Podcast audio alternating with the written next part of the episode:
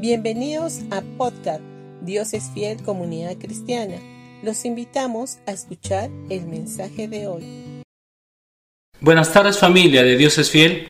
Eh, queremos ahora como pastores, queremos dirigirnos a ustedes y queremos traerles una reflexión por los momentos que estamos viviendo en este tiempo. Miren lo que dice la palabra. El Salmo 27, los versículos 13 y 14, dice así. Pero de una cosa estoy seguro, he de ver la bondad del Señor en esta tierra de los vivientes. Pon tu esperanza en el Señor, ten valor, cobra ánimo, pon tu esperanza en el Señor. Amada Iglesia, ante noticias cada vez más desalentadoras, de una cosa tenemos que estar seguros.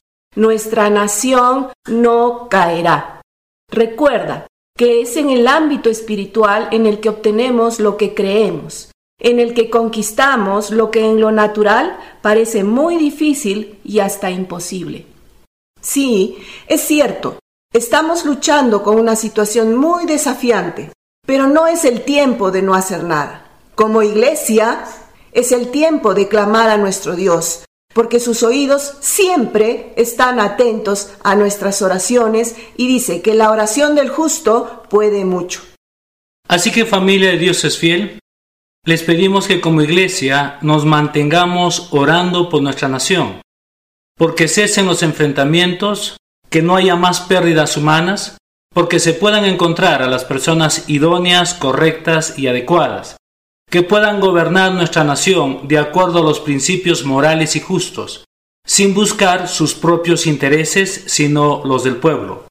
Nosotros hemos creído que Dios nos ha dado esta tierra al Perú, una tierra bendita, que tiene un futuro brillante, porque sabemos que los planes de Dios para nosotros y nuestro Perú son de bien y de bendición.